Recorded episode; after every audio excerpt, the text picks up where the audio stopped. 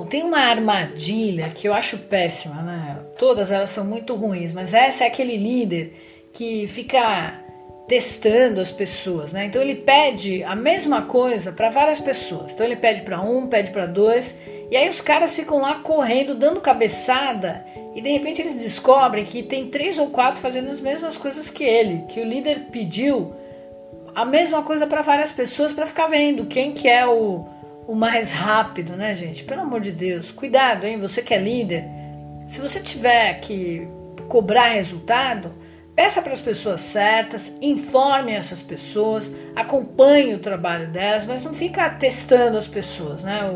O, o ambiente de trabalho não é um joguinho de, de dama nem de xadrez, é uma coisa que você realmente tem que ter seriedade e chamar as pessoas competentes para fazer aquilo que você quer. Então, não percam as próximas armadilhas para a liderança.